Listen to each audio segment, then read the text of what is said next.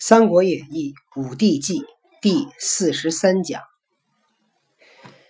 呃，前两次呢，我们讲的这个曹操的一个令叫做“举贤勿居品行令”。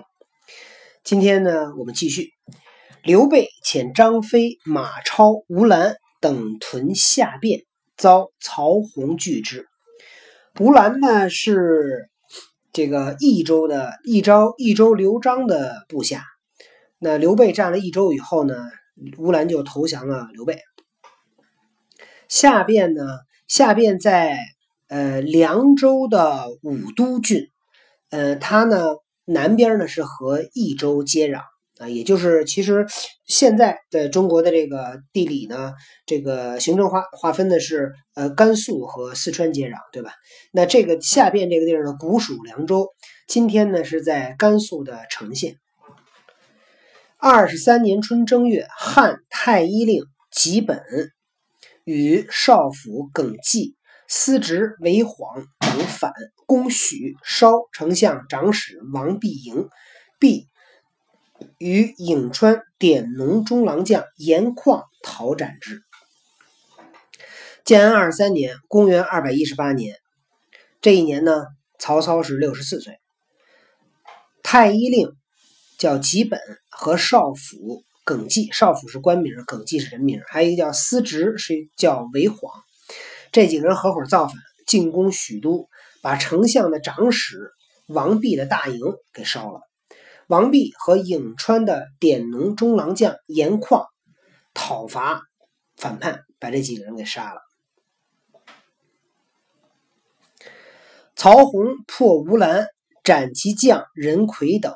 三月，张飞、马超走汉中，阴平低强端斩吴兰，传其首。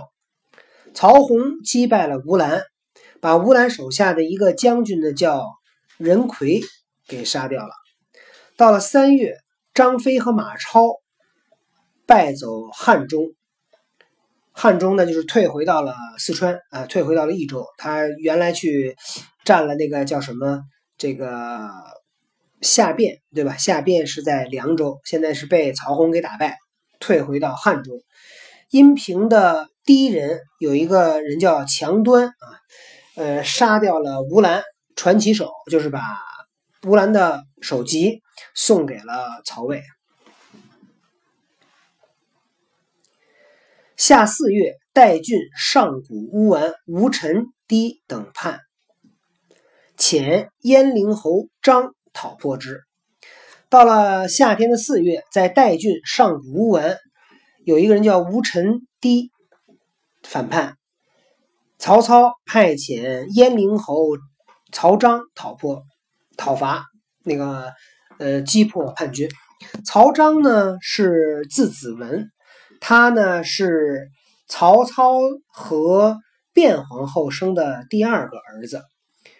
呃，他是曹丕的弟弟，是曹植的二哥。这个曹操的这个卞夫人、卞皇后啊，生了三个儿子：曹丕、曹彰，还有曹植。然后呢，曹丕和曹植都是曹曹丕是文武全才了，曹彰呢是武艺过人，曹植呢是一个文学大家啊。所以这个卞是卞夫人。给曹操生育抚养了三个非常非常优秀的儿子。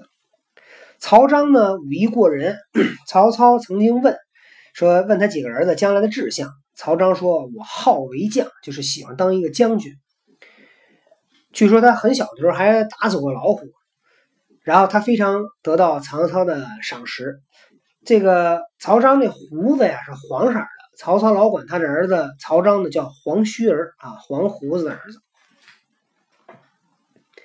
在这点呢，裴松之呢引了一个注，我们可以听一下。这个注呢，魏书载王令曰：“啊，又是曹操的一个命令。曹操的命令，呃，有一本书，就是曹操应该是什么《曹操令集》呀，就是把曹操曾经颁过的命令都整理出来，也是一个相当于有点类似于像曹操文选似的。这个令怎么说呢？说去冬天，降毅力，民有凋伤。”军兴于外，垦田损少，武甚忧之。从去年的冬天，呃，发生了流行病，人民呢也遭受了病害，军队呢在外面打仗，这个农田受到了损失，我呢很担心。其令利民男女，那我现在要给这些下面这些百姓颁布命令：女年七十以上无夫子，若年十二以下无父母兄弟，即目无所见，手不能作，足不能行，而无妻子、父兄、产业者，吝食终身。女子如果年纪超过七十岁，没有。丈夫和儿子就没有人抚养了，或者年纪比十二岁小，但是没有父母和兄弟，那就是孤儿了。同时呢，又目无所见，盲人，手不能做，足不能行，那就残疾人，对吧？如果是残障，如果是残疾人，没有妻子、父兄、产业啊，没有人能够养这些人，那么临时终身，国家发补助，国家养着你。幼者至十二指，贫穷不能自善者，随口给带。如果你的年龄小到十二岁啊，从小孩到十二岁，如果你家里很穷，自己养不了自己，那么国家给你发粮食，借给你粮食吃。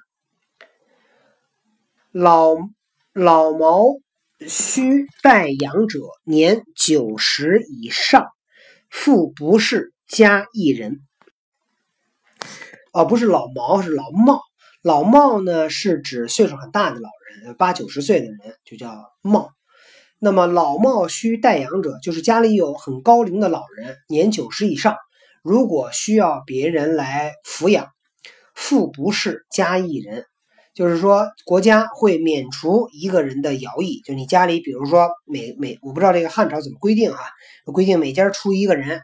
要去做徭役，哎，给国家免费干活。说如果你家里有人九十岁以上，啊，就免除一个徭役，你家这这人就不用派了，啊，留着跟家养你家这个老人就可以了。所以你可以看到，呃，曹操这个人呢，还是一个挺尊重老人，然后挺爱护那些呃生活不能自理啊，或者是有残障那些人。所以曹操在这方面，呃，确实还是做的不错的。好，今天的故事呢，就先讲到这儿。呃，有点短啊，因为这个多爸没有来得及呢，准备太多的内容。明天呢，呃，会尽量讲一点。然后周二多巴要去出差了，所以又会有几天不能讲故事，提前告诉大家。那祝大家听完故事早点休息吧。